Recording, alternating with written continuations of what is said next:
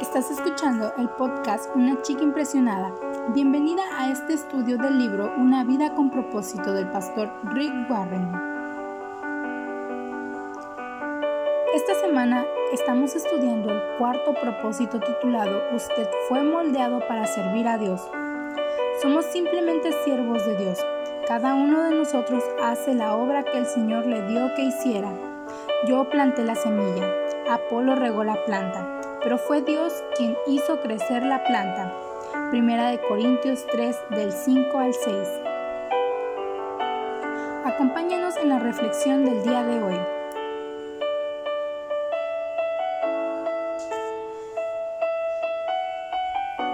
El poder de Dios en su debilidad. Dios se deleita en usar a las personas débiles. Dios no se ha limitado jamás a preocuparse por la gente fuerte.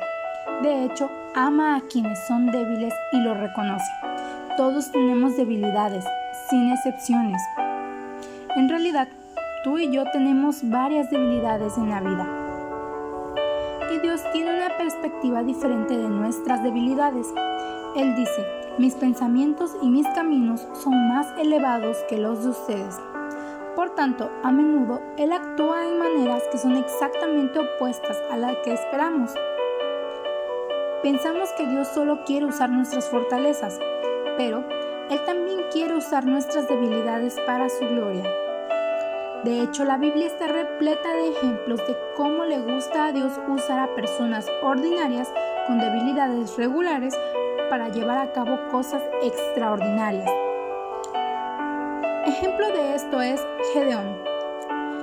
Su debilidad era su poca autoestima y sus profundas inseguridades, pero Dios lo transformó en un hombre poderoso y valiente. Otro ejemplo podría ser Abraham. Su debilidad era el temor.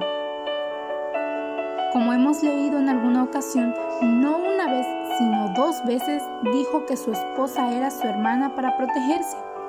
Pero Dios transformó a Abraham en el padre de todos los que tienen fe.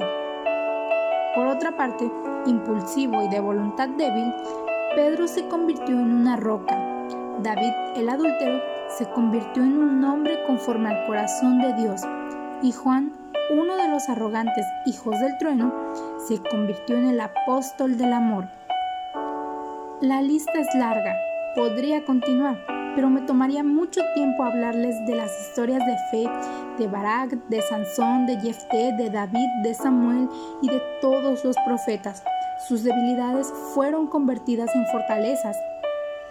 De la misma manera, hoy Dios puede obrar en tu vida. Dios se especializa en convertir debilidades en fortalezas. Él quiere tomar tu mayor debilidad y transformarla Solo es cuestión de que tú cooperes con Dios para que Él pueda transformar.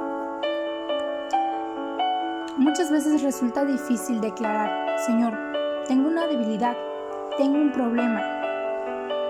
Sin embargo, hasta que no lo hagamos, las cosas seguirán siendo totalmente igual y seguiremos estando molestas, frustradas o malhumoradas. Lo sé porque me ha pasado. Entonces, te quiero hacer una pregunta el día de hoy. ¿De verdad quieres que Dios cambie tu vida? Si tu respuesta es sí, créeme que Él lo va a hacer a su manera. Y cuando Él realiza un cambio es para siempre. Lo único que requiere es, como te decía, tu colaboración. ¿Has estado limitando a Dios poniendo excusas? Algo que te puedo asegurar es que cuando estamos dispuestas a cooperar, Dios se hará cargo y entonces podremos relajarnos y dejarle obrar.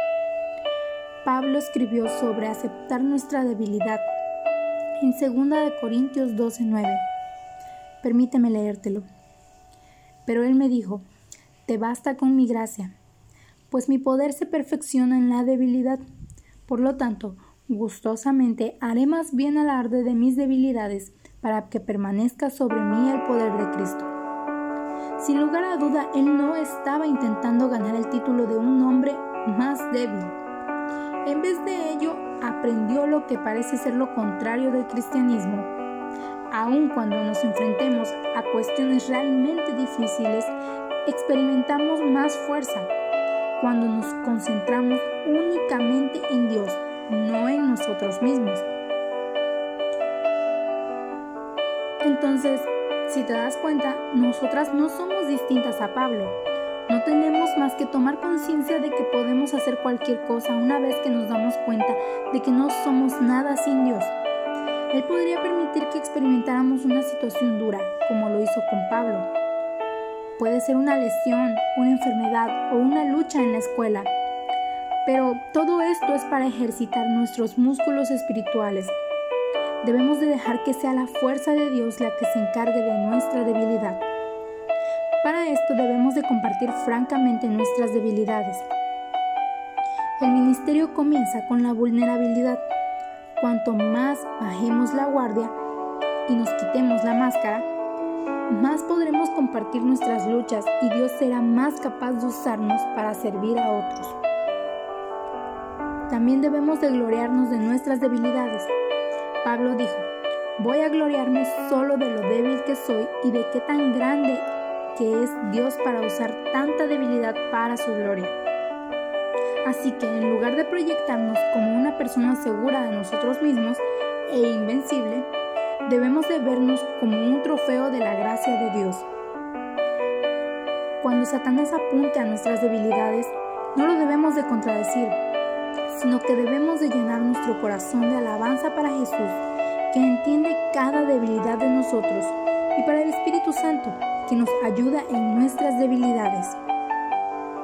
Recordemos que Dios nunca se ha impresionado con la fuerza o la autosuficiencia. Por eso es que Dios quiere usar nuestras debilidades y no solo nuestras fortalezas. Si todo lo que la gente ve en nosotros son nuestras fortalezas, lo primero que va a pasar es que se van a desanimar y pensarán, bueno, eso está bien para él, para ella, pero yo nunca seré capaz de hacer eso. De lo contrario, cuando ven a Dios usándonos a pesar de nuestras debilidades, esto los anima a pensar, tal vez Dios puede usarme. Nuestras fortalezas crean competencia, pero nuestras debilidades crean comunidad. Dios trabaja mucho mejor cuando admitimos nuestra debilidad. Gracias por acompañarnos el día de hoy. Esperamos nos acompañes el día de mañana para continuar con este estudio.